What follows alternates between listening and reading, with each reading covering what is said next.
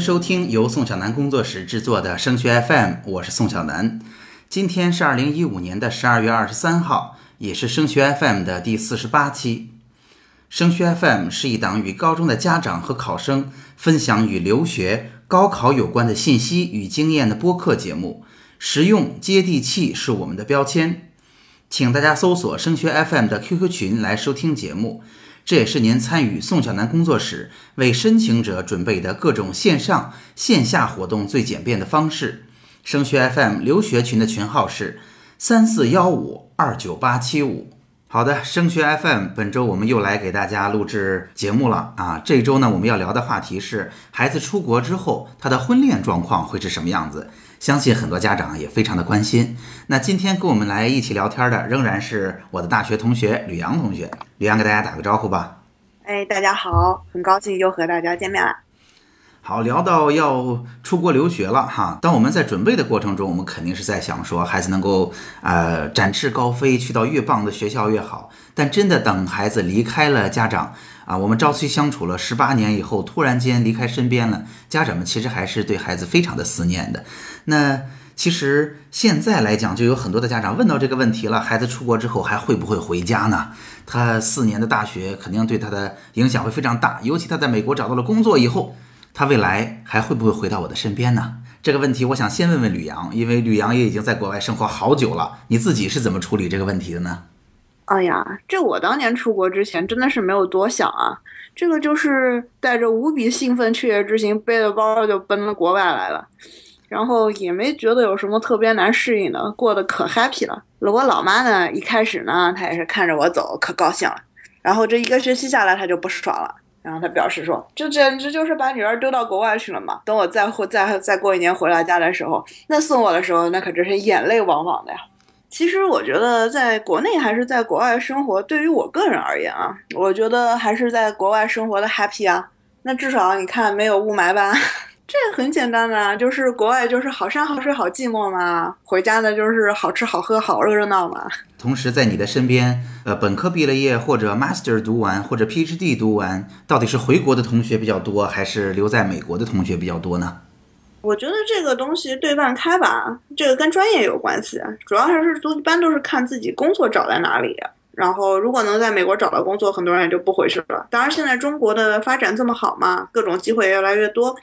然后，很多人也只是在美国先找个工作，积累一下工作经验。然后，长期来说，他们还是愿意回国的，因为毕竟中国的中国的机会很多，然后经济正在发展。美国嘛，现在经济其实属于一个不太好的衰退期吧。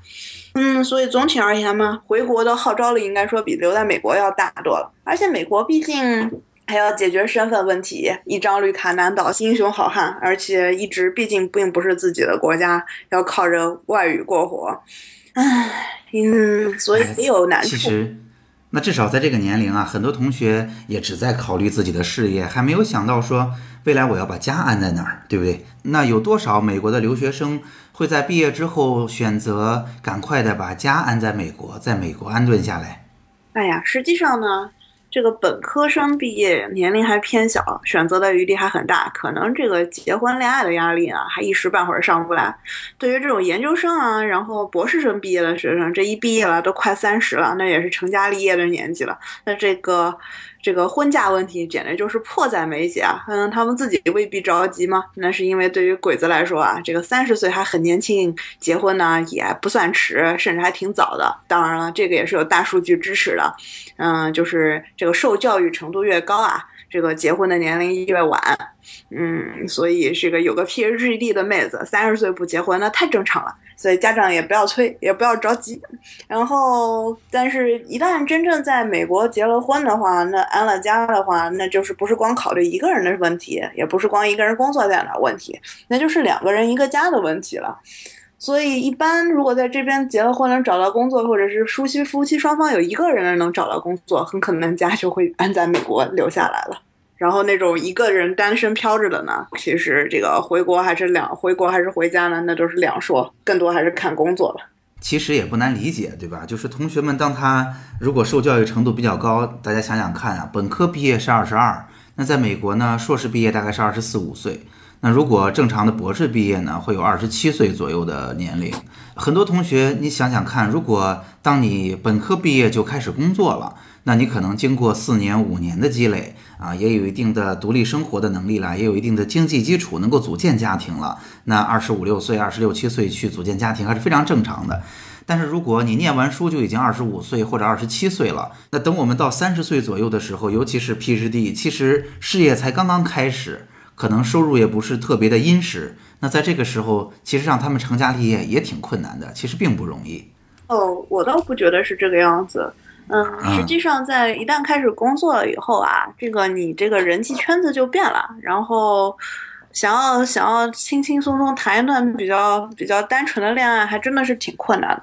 我这边见到的那些单着的妹子们，一般都是有着挺好的工作，然后，然后一旦工作了，圈子就变小了，反而找不到好男人。然后反而在学校里面的妹子呢，这个尤其是理工科过去，这个理工科偏向性的学校，看到男生比较多，然后就谈恋爱定了下来，然后反而也就是比较轻松的解决了个人问题。对于男生来说呢，他们其实还有一个选择。很多人可能，这个啊会回国去搬运一个学妹啊之类的，嗯，然后这一条路。但是如果是女生想要回国去搬运一个男生到这边陪着他在美国生活嘛，这还是比较困难的。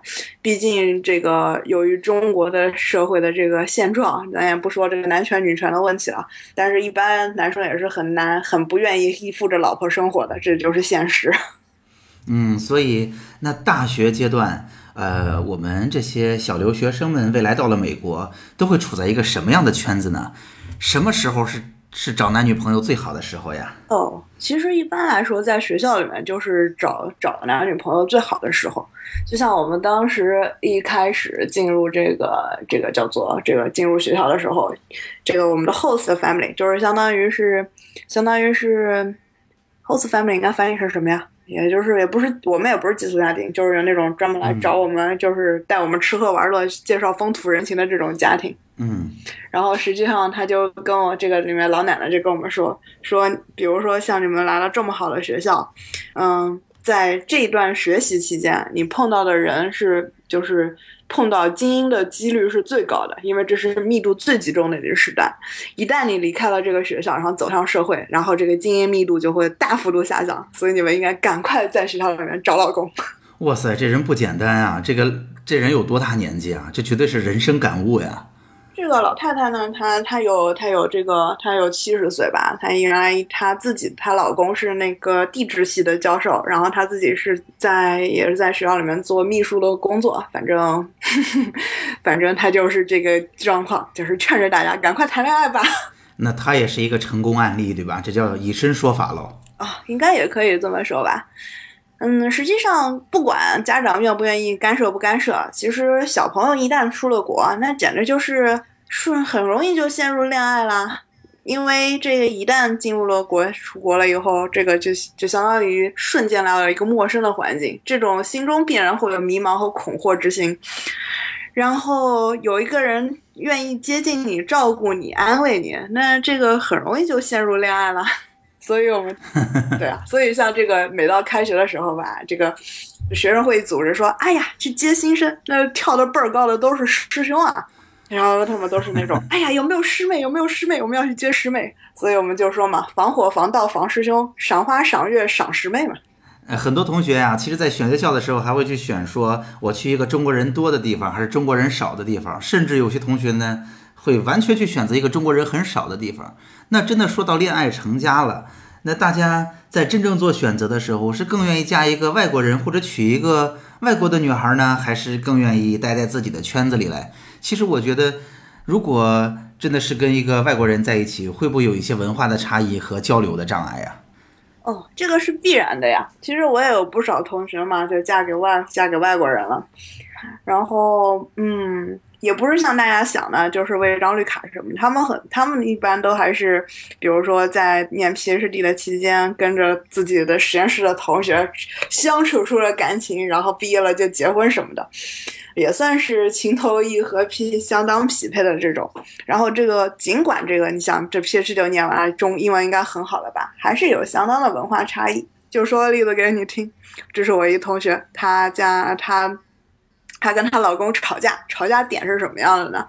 就是她老公不让她看她的手机，然后这妹子呢就认为说，这个你既然没有什么好藏的，你为什么不可以给我看你的手机？所以。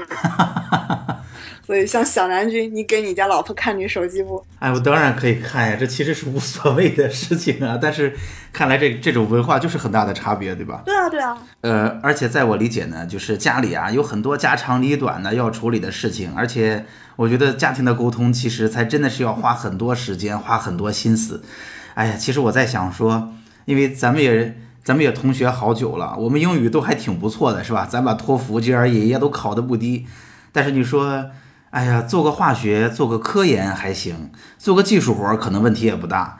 你让我出去用英语去兜售个东西，已经很困难了。我在想，如果在家里边吵起来，这个语言得多不够用啊！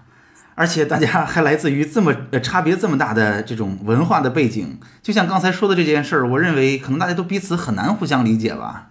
这个就真的是很难理解啊！就是这个就是怎么说，文化差异造成的信任尺度的差距嘛。对于中国妹子来说，这男朋友什么手机啊、QQ 啊、微信啊，什么都该给我看的呀，凭什么都是保密的？啊 然后对于鬼子来说，这就是不容侵犯的个人隐私，就是这么回事。不过也有好处，像我另外还有一个实验室的妹子，然后她嫁给一个墨西哥人，所以换而言之呢，英语都是第二语言，这也算扯平了。他们就从来不吵架。为什么他们是他们是真的彼此没有生气吗？我觉得过日子哪有碰不到锅沿儿的时候啊？那可能是因为语言的关系，难道吵不起来吗？对他们只能互相理论，因为这个没有办法，没有办法互相吵架谩骂，所以这个就是大家扯平了，都用第二外语在里面讲话也是有好处的。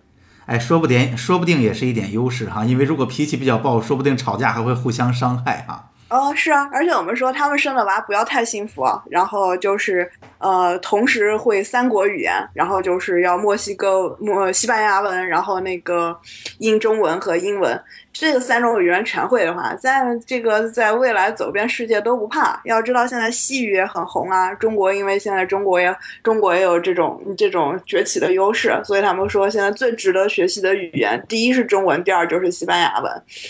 所以我们说，将来他们家娃前途不可限量。啊，就还有人说过，就这种很好的这种翻译啊，或者同声传译啊，那么说，哎呀，其实也不是经过非常厉害的训练，只是因为从小家里这都是母语，所以聊起来也是理所当然的，对吧？这样的孩子实在是先天的优势也是非常大呀。嗯，那是，所以就像我们还有英文老师，全家都是鬼子，然后单独请一个中国保姆，专门教他们家刚出生的娃说中文，就是为了带这种先天优势。哎，那同学们如果真选择学校的时候，你说去什么样的学校中国人会比较多呢？以及你能不能告诉告诉大家，哪些学校男生比例非常高，帅哥比例非常高，哪些学校女生比例比较高？我们让男生女生拿到这么多的录取之后，一定要有一个负责任的选择。这个呀，实际上像这个像 Caltech、MIT 这种地方啊，就是这种理工科偏重的学校，那真的还是男生很多呀。然后像加州那些高科技密集的地方，真全部都是麻工啊。那那男生比例就是三比呃七比三啊，七个男生对三个女生啊。然后或者是十甚至地方十比一啊，这个妹子去了岂不是大把帅哥随意挑啊？可是像像这个东海岸，像纽约啊，那就是女生是压倒性的多数啊，男生就很少啊。所以这个就瞬间就倒过来了，所以男生应该多想着去东海岸这种地方，妹子可以多去西海岸上学，平衡一下吧。好的，我觉得就像在国内去上一个师范类的院校，或者上一个纯理工的院校一样哈，让自己变得抢手，其实是一个很重要的事情。呃，有不少家长其实都跟我说过，就是在选学校的时候，其实是很在乎，希望孩子能在本科阶段找个特别好的人生伴侣的，因为就像吕阳说的这个原因。精英的密度非常的高，在这也是用切身的经历说给各位爸爸妈妈听一下。这个找男女朋友或者找一个合适的对象结婚，也是需要经验积累的。他不会说你不你不让他谈恋爱，说谈恋爱耽误学习。本科毕了业，他立刻就知道自己需要一个什么样的人，立刻就能组建一个好的家庭，这是做不到的。所以大学阶段老老实实的好好谈恋爱吧。啊，而且说什么这个谈恋爱耽误学习精力，这个一也不是，这也不是这么回事儿。要知道，这个男男女搭配干活不累啊。你说这一起两个人甜甜蜜蜜去上个自习，然后上这个上上课，互相讨论讨论学术问题，这多么 happy 啊！那么，如果我们能够顺利的在大学阶段呀找到自己呃比较喜欢的人，或者甚至就是人生的伴侣了，那在本科毕业之后，我们一般会经历什么样的状况？呃，大概需要过多久我们才能稳定下来呢？这一般就是这个找工作这个呃，那一般这个不要大学毕业了，是大学还没毕业大三的时候呢，大家就开始疯狂的找工作呗。然后一般都是这个十二月份开始啊，十一月、十二月份开始找，然后来年开春的时候，也许就知道自己去哪儿工作了呗。去哪儿工作以后，就要开始准备搬家了呗。然后这个时候，如果如果有意向。有意向结婚的娃呢，很多时候就结婚了。我们很多这个同学都是临毕业的时候才结婚的。然后因为主要是如果万一工作找的不到一起，两地之类也很麻烦，所以一般呢都是这两个人就凑一块儿呗。然后反正一般来说呢，在美国这个地方呢，吃东西啊，然后基本生活呢都是不都是不困难的。一般来说，两个人里面有一个人能有一份正常的工作，年年薪挣个。挣个四五万也就能养活全家了，这都是没有问题的。所以说，一对小两口没有一个人解决工作，那就全家吃饭不愁哩。哎，那你刚才说很多人在毕业之前啊，就在琢磨着要不要呃结婚了。那到底我们所说的是本科生呢，还是研究生呢？其实我觉得要让家长们有心理准备哦。本科生可能还比较少，毕竟还年轻嘛，还没玩够，对不对？然后这个一般这个喊着要结婚的，那都是研究生居多，毕竟也二十四五了吧，家长也着急了吧？那这个喊着必须要结婚的，那博士生是被家长逼得最紧的。所以各位家长、同学们，你要听好了哈，本科该解决问题就解决问题。虽然大部分人呢之后要去读个 master，呃，虽然可能会面临读 master 的时候异地的风险。但是，的确，当你硕士毕业的时候，尤其是基本上工作要定下来的时候，啊，我觉得可能在国外的同学们就比较适合去走进婚姻了，就应该有一个自己的家了。其实我觉得还不是嘞，因为因为在国外，那你说？因为我觉得在国外这个选择多，诱惑多嘛，然后 离婚的成本对男生实际上是很高的，所以我觉得。然后男生还是应该多想想，别傻不愣登的就结婚了。然后对，在中国离了婚的男人还挺值钱的，因为没啥大差的，只要不拖油瓶。在美国，离一次婚穷一次啊，所以这美国离了婚的男人再找一个老婆不容易的。那你对女生会有什么样的建议啊？其实我觉得是这样的，一一个人在一个人想要真正能够建立稳定的家庭呢，关键点呢是两个人能够要共同的成长，在自己还不在定性的时候呢，然后就着急组建家庭，这个对自己不太负责任，对伴侣也不太负责任。所以时间点呢不是一个特别关键的问题，而关键是这个小朋友自己心理准备好了没有。所以家长也不要着急，因为毕竟是出国嘛，出了国以后这个。啊，环境变化很大，然后整个人成长也是非常剧烈的，所以给小朋友一些时间。然后无论是二是这个本科毕业想着要结婚呢，还是在研究生毕业了想结婚，还是想工作几年再结婚，都是问题不大。而且也不用急着抱孙子嘛。想想看，现在科技这么发达，就算是妹子们三四三十五岁生个娃，这也太正常了。更多的还是要家长，更多的还要关注孩子的心理成长是否合适。呃，个人的体会哈，在学校阶段呢，很可能学校教给我们的更多的是我们专业方面应该怎么逐步的成长。但是呢，家庭这一课，其实大部分同学我觉得哈是比较缺乏的。所以真的可能要通过一些尝试，才知道自己的优点在哪儿，缺点在哪儿，自己到底找一个什么样的合适的人，才能给自己一点弥补，才能生活的开心。在高中阶段啊，是最后一个时候，老师会告诉你们说：“你看，你周围有那么多优秀的榜样哈，你应该向他们学习，改掉自啊改掉身上的缺点啊，变成一个更完美的人。”但是真正到了成年以后，甚至到了工作以后，我觉得最重要的反而不是改掉缺点，第一呢，肯定是发扬优点，把自己养活，是吧？然后自己的缺点呢，最好就找一个很好的老婆或者老公，让他能够包容你就行了。顿时你也会觉得人生变得很幸福，因为你不擅长的那一块儿有人帮你兜着，啊，这是一个很温馨的感觉。